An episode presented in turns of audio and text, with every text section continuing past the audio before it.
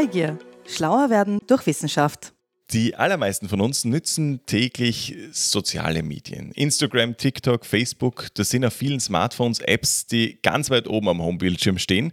Und was wir da sehen, macht auch etwas mit uns selbst. Es verändert, wie wir uns selbst wahrnehmen oft auch zum Negativen. Und darüber wollen wir heute sprechen mit zwei Wissenschaftlerinnen, die sich dieser Herausforderung angenommen haben und sogar einen Ausweg aus diesem Dilemma entwickelt haben. Darum geht es jetzt bei Neugier, schlau werden durch Wissenschaft. Danke euch fürs Zuhören und herzlich willkommen an unsere beiden Expertinnen Annalena Aufschneider und Sonja Radkohl. Hallo. Danke Hallo. für die Einladung. Danke ebenso. Unser Wordrap startet ohne Umschweife. Neugier, schlauer werden durch Wissenschaft der Wordrap. Ich bin Annalena Aufschneider, Sonja Radkohl. Meine bisherige Berufslaufbahn. Ich habe zuerst Soziologie studiert, dann Diätologie und dann im Master angewandte Ernährungsmedizin und bin seit 2016 ähm, Lehrende bzw. wissenschaftliche Mitarbeiterin an der FH Joanneum. Ich habe Journalismus und PR und Content-Strategie an der FH Joanneum studiert, ähm, war dann sowohl im Journalismus als auch in der PR ähm, beruflich tätig und bin seit 2019 in der Wissenschaft und in der Lehre an der FH Joanneum. Mein Fachgebiet ist? Mein Fachgebiet ist die Sensorik und die Adipositas-Forschung. Mein äh, Fachgebiet ähm, sind äh, Medien, vor allem im digitalen Bereich und auch soziale Medien. Das fasziniert mich an meiner Arbeit. Es entwickelt sich stetig weiter und es wird wirklich nie langweilig. Das kann ich nur bestätigen. Es wird nie langweilig. Ähm, man ist äh, sozusagen an gesellschaftlichen Debatten und an neuen technischen Entwicklungen stets äh, sehr nah dran. Welche Social Media Apps habt ihr beide auf euren Smartphones installiert? Autsch. Jetzt müssen wir uns outen. ja, also bei mir wäre es Instagram, WhatsApp, YouTube. Und ich glaube, das war's. Mhm. Ebenso ähm, plus TikTok, aber das eher passiv. Mhm. Wie viel Zeit verbringt ihr dort tagtäglich auf, auf diesen, in diesen Apps? Grob. Also Wunschvorstellung wäre wahrscheinlich zehn Minuten. Wenn ich dann manchmal mir die Bildschirmzeit ansehe, ist es doch erstaunlich höher, vor allem an schwachen Tagen unter Anführungszeichen. genau, also das kann ich nur bestätigen und auch aus der Wissenschaft wissen wir, äh, dass äh, die Personen das immer ähm, doch nicht ganz richtig einschätzen. Deshalb eben die Bildschirmzeit zeigt immer ein bisschen mehr, als man eigentlich glaubt. Jetzt, wo wir das geklärt haben, können wir guten Gewissensvoll reintauchen in unser Thema. Das Projekt, über das wir heute sprechen wollen, heißt Insight. Was hat es mit dem Titel auf sich? Ja, also Insight ähm, steht sozusagen für den Blick nach innen. Ähm, es geht ja um Körperwahrnehmung und Social Media und auch Ernährung und wir wollten hier einfach den Blick nach innen richten. Unsere Zielgruppe waren einerseits Mädchen und junge Frauen, aber auch Personen, die in der offenen Jugendarbeit arbeiten und dementsprechend aber auch mit Burschen und jungen Männern arbeiten. Also so dieser Blick nach innen, ähm, der hat eigentlich dem Projekt den Titel gegeben. Im Projekt geht es eben, wie ihr schon gesagt habt, um Social-Media-Nutzung junger Menschen. Wie intensiv nutzen denn Jugendliche, junge Erwachsene äh, Instagram, Snapchat und Co? Ähm, sehr intensiv, äh, ganz grundsätzlich. Ähm, was uns im Projekt auch immer wieder überrascht hat, war, ähm, dass sie dann doch ähm, das auch sehr reflektiert tun. Natürlich nicht alle, das kann man nie ähm, für alle sagen, aber ähm, wir mussten ihnen nicht erklären, was soziale Medien sind, das natürlich nicht, aber auch nicht teilweise, wie die funktionieren oder wie die ihr Geld verdienen, auch nicht, wie Filter funktionieren und dass sehr viele Bilder auf sozialen Medien bearbeitet sind. Das wissen sie. Ähm, aber das ändert dann trotzdem nichts an der eigenen Wunschvorstellung, dem dann doch selbst näher zu kommen. Und das war die Herausforderung im Projekt. Mhm. Und wenn ich hier noch ergänzen darf, aus einem ganz anderen Projekt, das wir vor ein paar Jahren ähm, abgeschlossen haben, da war ähm, das Thema eigentlich ganz ein anderes, aber wir haben die Mediennutzung abgefragt und unser Projekt ist hier genau in die Corona-Pandemie hinein gefallen. Und äh, hier haben wir schon gesehen, dass die Pandemie die Mediennutzung noch einmal um ein Vielfaches verstärkt hat. Also hier hatten wir äh, Jugendliche im, im, Bereich 12, 13 Jahre, ähm, die bis zu 12 Stunden Bildschirm Zeit am Tag hatten. Davon war jetzt natürlich nicht nur Social Media, aber ein großer Teil, also mit Tablet und Computer und Social Media. Also es ist wirklich eine enorme Zahl, die auch nochmal durch die Pandemie stark angestiegen ist und man kommt ja auch nicht mehr so leicht zurück davon. Also das ist ja das andere Thema. Und in der Pandemie war es wahrscheinlich ein logischer Satz, wenn Schulen zu sind und so weiter, für soziale Kontakte oder zumindest das Imitieren von sozialen Kontakten Ganz auf genau. virtuelle, virtueller Ebene. Welche Auswirkungen hat denn so eine hohe Nutzung auf uns und darauf, wie wir uns selbst sehen, auf unser Körperbild? Gibt es da wirklich einen Zusammenhang? Eindeutig. Also Studien zeigen das auch, ähm, dass schon, ich glaube, es waren 20 Minuten Social Media weniger am Tag viel zufriedener machen. Also das ist eigentlich eine sehr machbare Zahl, wenn man sich überlegt, wenn eine Bildschirmzeit dann einmal drei Stunden anzeigt, dann sind eigentlich 20 Minuten weniger pro Tag wirklich machbar und hier gibt es einen messbaren Effekt auf das psychische Wohlbefinden. Und natürlich macht es etwas mit uns, jetzt um, um auf meinen Bereich zu kommen, ähm, schlanke, sportliche, athletische, vermeintlich dauerglückliche Menschen, die ihr Leben perfekt im Griff haben. Natürlich macht das etwas mit uns und viele Menschen sagen, ja, aber ich reflektiere das, das macht nichts mit mir. Geht leider so einfach nicht. Also so einfach ist es leider nicht. Wir ähm, nutzen das und es tut sich natürlich bei uns im Gehirn etwas.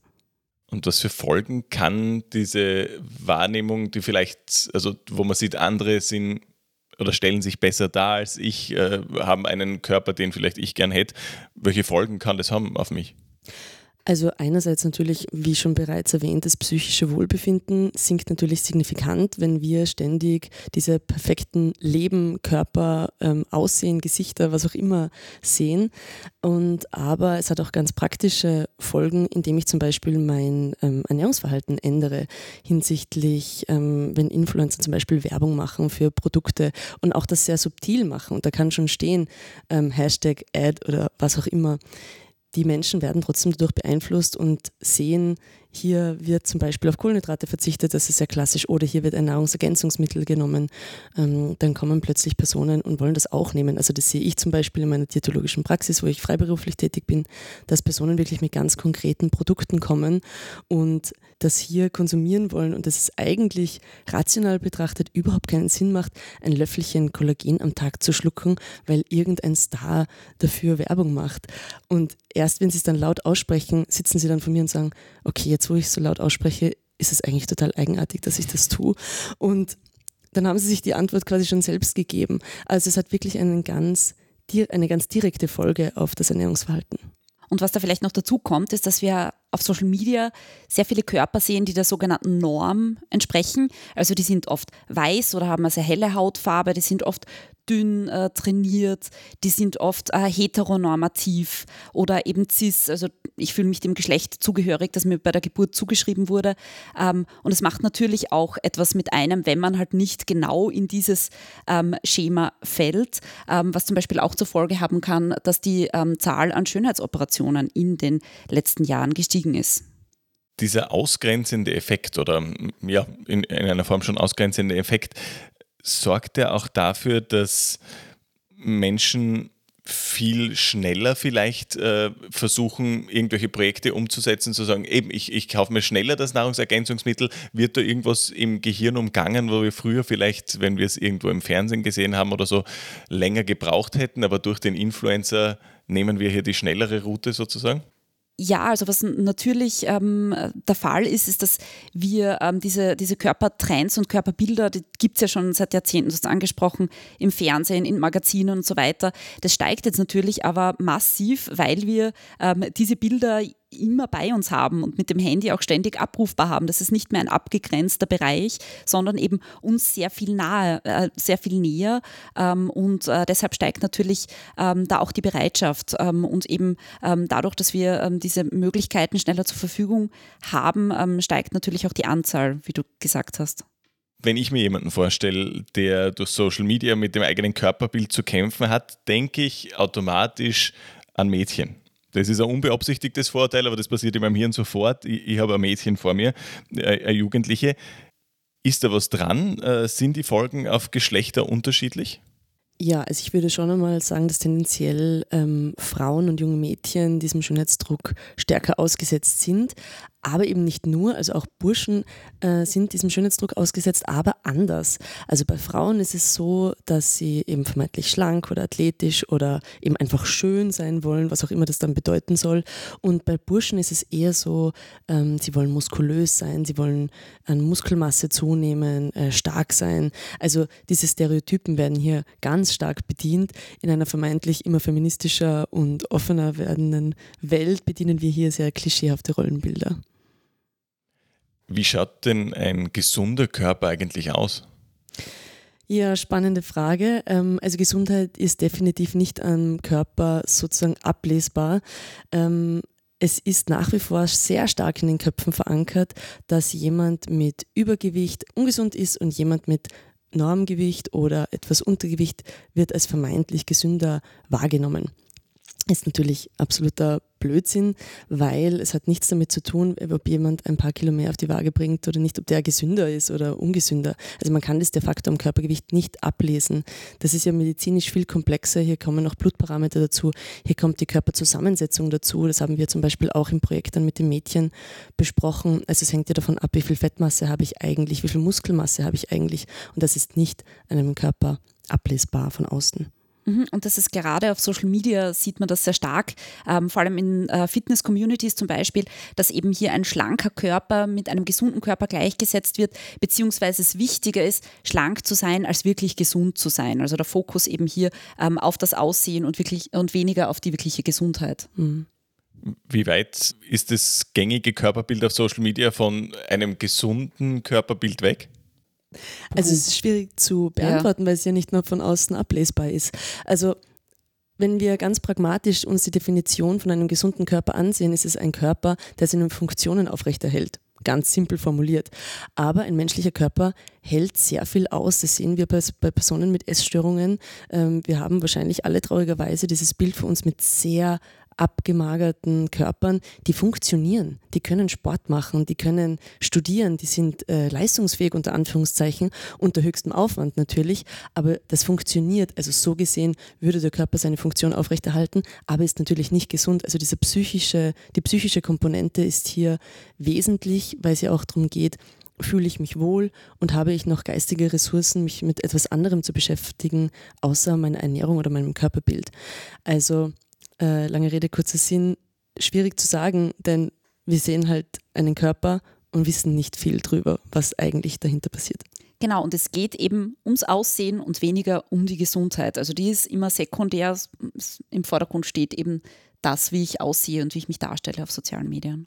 Und was jetzt rausgekommen ist, auch äh, Körper und Psyche äh, interagieren miteinander. Da, da gibt es ja Verhältnisse, die kann man nicht getrennt voneinander betrachten. Ganz genau was braucht ein gesunder Körper, wenn es schon nicht das Löffel Kollagen jeden Tag ist? Also natürlich, ich sage dann meinen Patientinnen und Patienten, wenn sie es glücklich macht, dann sollen sie es nehmen, aber ich sage ihnen halt auch, was ich davon halte und ob es wissenschaftlich Sinn macht. Wenn es eine Evidenz gibt, dann werde ich sie darauf hinweisen und wenn es keine gibt, werde ich sie genauso darauf hinweisen. Ähm, grundsätzlich braucht ein gesunder Körper ähm, Energie und Baustoffe, also es werden jetzt ganz klassischerweise mal die Makronährstoffe, Kohlenhydrate, Fett, Eiweiß und dann natürlich diese äh, Vitamine, Mineralstoffe und Wasser. Wir bestehen ja zu knapp drei Viertel aus Wasser und das wären jetzt mal die Stoffe, die unser Körper in ausreichender Menge und sinnvollem Verhältnis zueinander braucht. Und wie sind Sie jetzt herangegangen, um dieses Problem zu bearbeiten? Was waren so die ersten Schritte in eurem Projekt?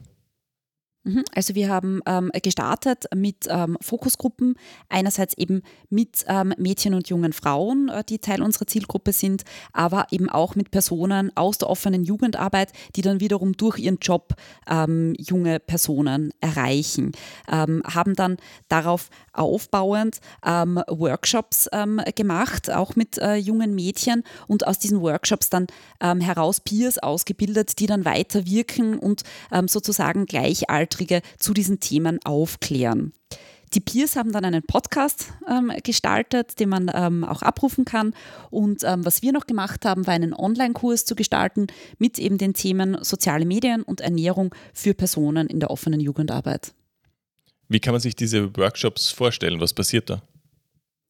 Also wir sind einfach auch hier ähm, offen an die Themen herangegangen, haben geschaut, was kommt von den Jugendlichen, aber haben natürlich auch Inputs ähm, mitgebracht, um uns dann eben kritisch ähm, zum Thema soziale Medien zum Beispiel ähm, oder uns mit dem Thema zu beschäftigen. Also in meinem Bereich war es dann zum Beispiel, haben wir ähm, Übungen gemacht, ähm, was jetzt eigentlich eine konstruktive Nachricht ist oder was man dann zum Beispiel schon als Hass oder Bodyshaming einstufen würde, weil da zum Beispiel die Grenzen fließend sind sind. Und was mich da sehr überrascht hat, war, dass die Jugendlichen da sehr ähm, reflektiert waren und dann eigentlich Nachrichten, wo ich gesagt hätte, es könnte man noch diskutieren, haben sie dann gleich gesagt, nein, das geht gar nichts. Also das war für mich sehr spannend zu beobachten. Vielleicht magst du noch von einem... Mhm.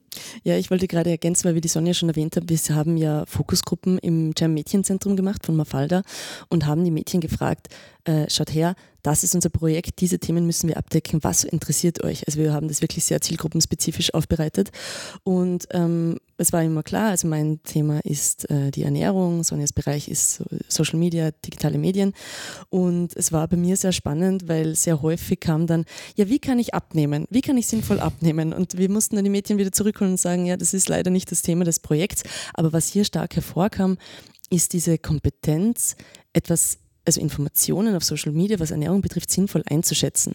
Und das haben also habe ich dann in den Ernährungsworkshops aufgegriffen und bei mir war dann zum Beispiel ein Thema ähm, Diäten und äh, wie beurteile ich Diäten sinnvoll. Also ein bisschen Ernährungskompetenz. Wie kann ich Informationen auf Social Media so beurteilen, dass sie, ähm, also dass sie, dass ich weiß, ob sie sinnvoll sind oder nicht. Und ein weiteres Thema war dann auch Essstörungen beziehungsweise gestörtes Essverhalten. Es ist ja nicht jede, jeder hat sofort ein, eine Essstörung, man kann ja auch einfach ein gestörtes Essverhalten aufweisen. Und aber dann ganz wichtig auch die Genussfähigkeit. Also wie schaffe ich da vielleicht, also nicht heraus, es wäre natürlich ein therapeutisches Setting, aber wie kann ich wieder üben, Essen zu genießen, ohne ständig an Kalorien zu denken beispielsweise wenn wir schon bei dieser Kompetenz waren, ohne den ganzen Workshop aufrollen zu wollen, aber äh, wie erkenne ich denn auf Social Media, wenn mir eine Diät von irgendeinem Influencer vorgetragen wird, dass das vielleicht vorn und hinten nicht so richtig funktionieren könnte? Also ganz grundsätzlich einmal, was bei den Mädchen dann stark hängen geblieben ist, was mich persönlich überrascht hat, war, dass ich einmal äh, ganz zu Beginn erwähnt habe, dass das Wort Diät eigentlich nichts anderes bedeutet. Es kommt aus dem Altgriechischen und bedeutet eigentlich nichts anderes wie gesunde Lebensweise. Und das verrät uns eigentlich schon einmal ganz viel darüber, was bei so einer Diät vorkommen sollte. Ähm, und Dazu gehört zum Beispiel nicht, dass jemand propagiert, ich habe die Wahrheit und nur ich weiß, wie es geht.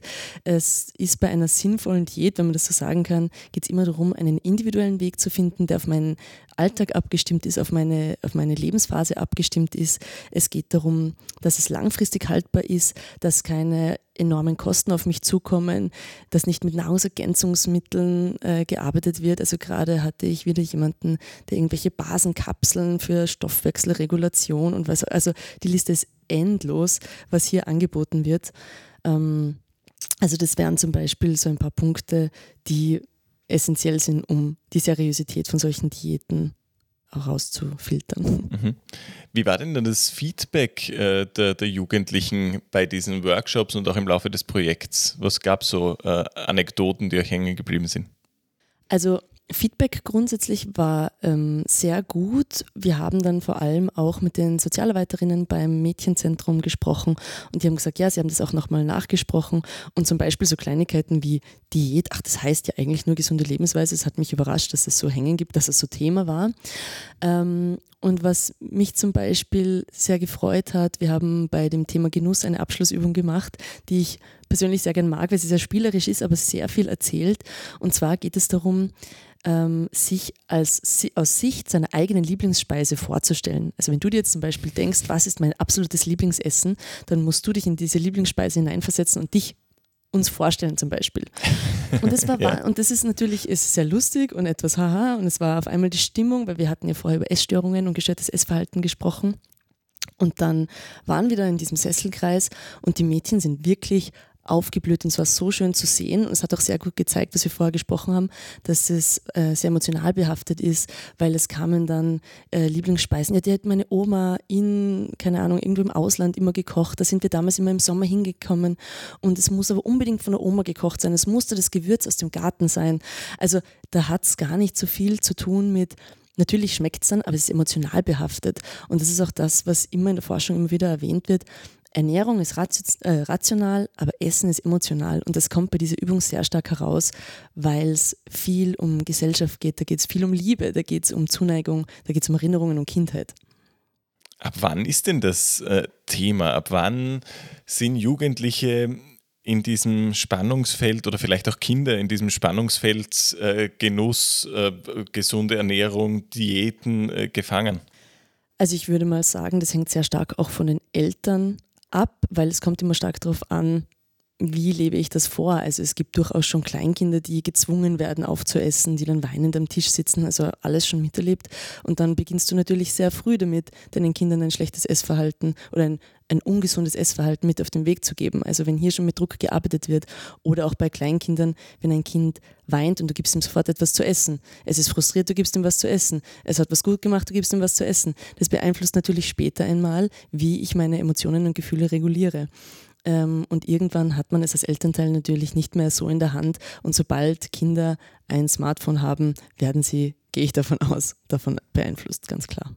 Auf jeden Fall, also da kann ich nur zustimmen. Eben gerade ähm, durch soziale Medien wird der Druck auf das eigene Körperbild oder den eigenen Körper schon sehr stark verstärkt. Man nennt das, wenn es eine extreme Form annimmt, auch Lookismus, also sozusagen die Bewertung des eigenen Körpers aufgrund des Aussehens. Das heißt, ich bin eine gute Person, ich bin eine schlechte Person, weil ich eben gut aussehe oder schlecht aussehe. Also hier eben ähm, verstärken soziale Medien den Druck auf den eigenen Körper sehr stark.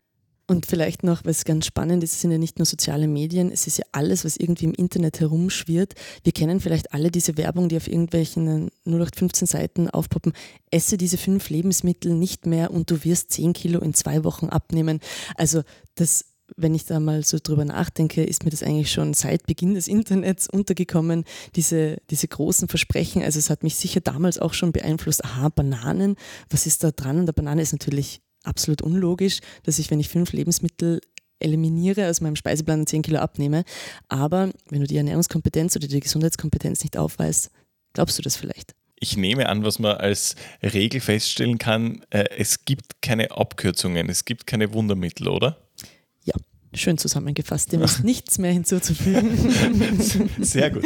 Was mir auch aufgefallen ist, bei der Sozialisierung mit so Lebensmitteln habe ich mal beobachtet, ein kleines Kind, das was isst ähm, und offensichtlich aufgegessen hat und das Feedback bekommen hat, heute hast du aber brav gegessen wo ich mir überlegt habe, vielleicht ist es ein Generationenthema, ähm, dass das in früheren Generationen noch so war, das Aufessen brav essen ist in irgendeiner Form. Äh, es fängt wahrscheinlich mit so kleinen Dingen schon an, wo man Weichen in Richtungen stellt, wo man später sagt, aha, ja, wenn ich jetzt aufesse, dann bin ich brav und sonst nicht. Definitiv. Das sind die kleinen. Dinge. Ja, genau. Also das kennen, kennen wir wahrscheinlich auch von, vielleicht noch von unseren Großeltern.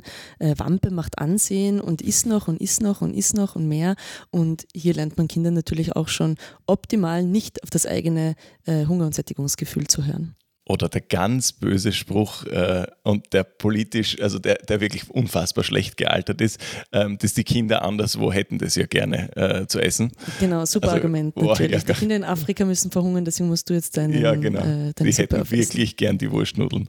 ähm, äh, gehen wir zurück zum Online-Kurs, äh, den ihr gestaltet habt. Äh, was kann ich mir darunter vorstellen?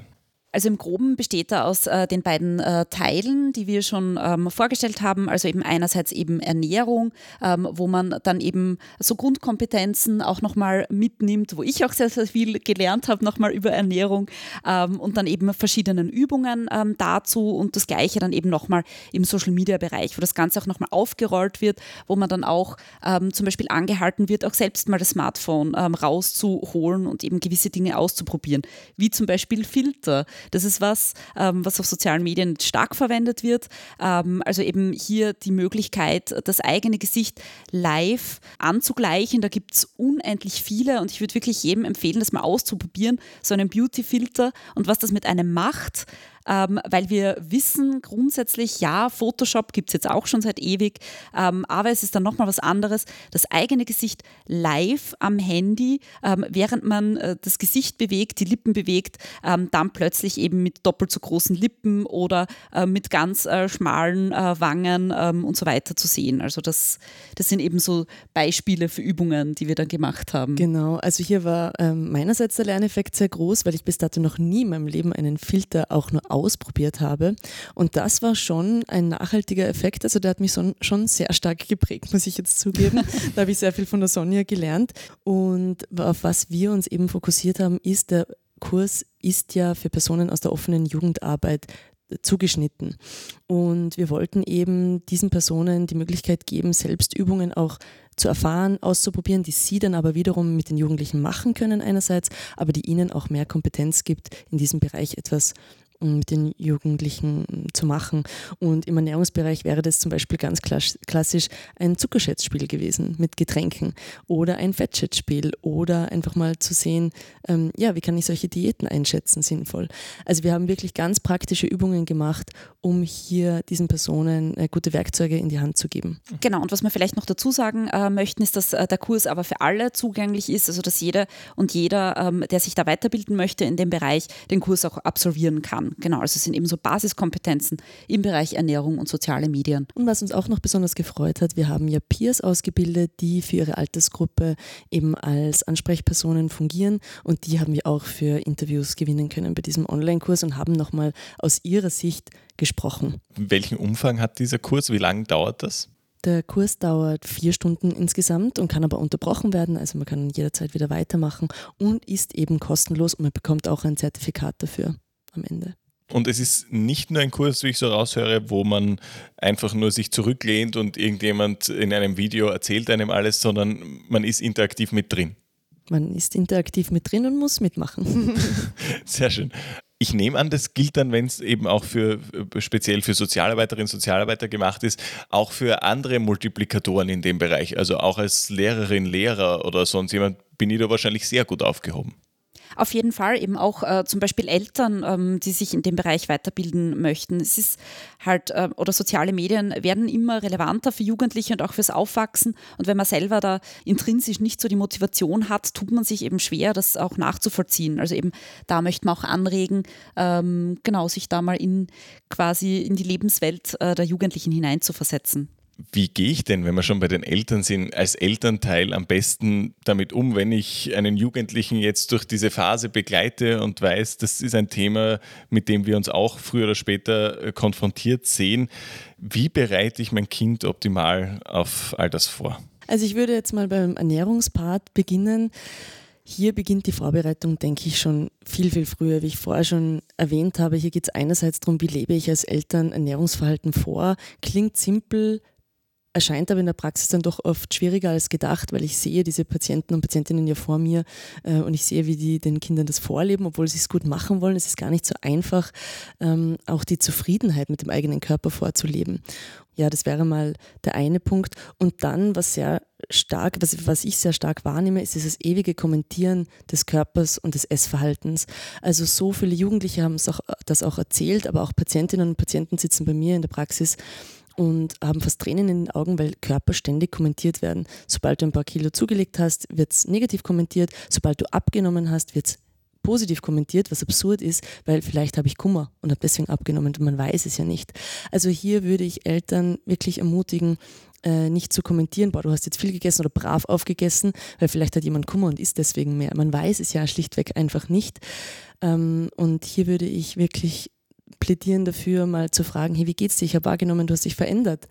Geht's dir gut? Erzähl mir mal, was passiert gerade so bei dir?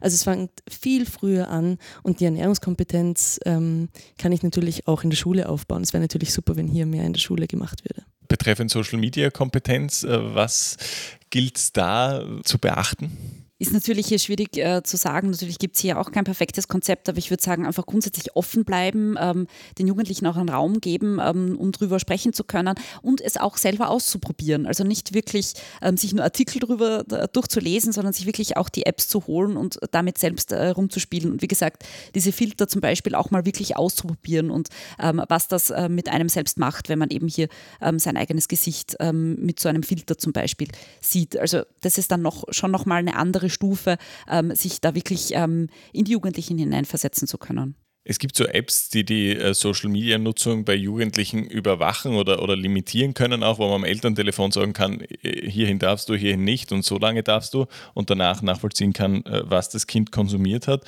Macht das Sinn aus Expertensicht? Es ist schwer zu sagen. Ähm, ich finde, das ist individuell ähm, sehr, sehr unterschiedlich und ähm, ich würde nochmal stärker empfehlen, einfach das Gespräch zu suchen, das Ganze kritisch zu ähm, reflektieren mit den Kindern. Aber natürlich eben ähm, je nach Altersstufe kann sowas auch ähm, ganz stark ähm, Sinn machen. Mit wem gemeinsam habt ihr euch dem, diesem Thema gewidmet? Also die ähm, Projektleitung liegt an der FH Joanneum beim Institut äh, Diätologie. Mit dabei ist auch das ähm, Institut Journalismus und Digitale Medien. Ähm, und eben als PartnerInnen haben wir das äh, Mädchenzentrum Mafalda, ähm, Logo Jugendmanagement und das Frauengesundheitszentrum. Genau, und äh, das Ganze gefördert äh, wird vom Fonds Gesundes Österreich. Wir biegen langsam aber sicher in die Zielgerade ein und widmen uns jetzt noch einer ganz, ganz wichtigen Frage. Neugier. Schlauer werden durch Wissenschaft. Und wozu das alles? Wir haben gesehen, dass in der Pandemie zum Beispiel Essstörungen stark zugenommen haben und Social Media wird aus unserem Leben nicht mehr verschwinden. Also wir müssen einen Weg finden, damit in, einem, in einer gesunden Art und Weise damit umzugehen und auch hier diese Dinge, die wir vorher oder die wir jetzt in diesem Podcast besprochen haben, kritisch hinterfragen zu können.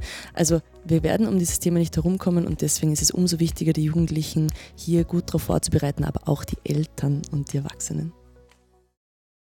Danke euch vielmals fürs Kommen, fürs Auskunft geben. Eine wichtige abschließende Frage, wenn ich den Kurs machen möchte, wo finde ich ihn denn? Der Kurs ist auf der Website des Logo Jugendmanagement, weil wir gemeinsam dieses Projekt auch gestaltet haben, auf der Website zu finden und vielleicht können wir das ja auch in die Shownotes packen.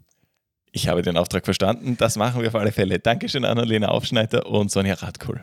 Danke ebenso. Danke ebenso. Und danke auch euch fürs mit dabei sein. Für alle, die weiterhören möchten und sich noch mehr Infos zu ihrem Körper holen wollen. Ein ganz anderer Blickwinkel erwartet euch im Alumni-Podcast Lebensgeschichten und Studiensachen.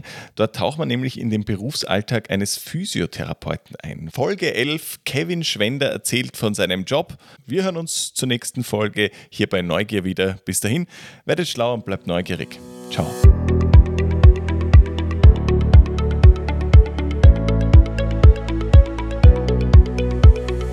Neugier.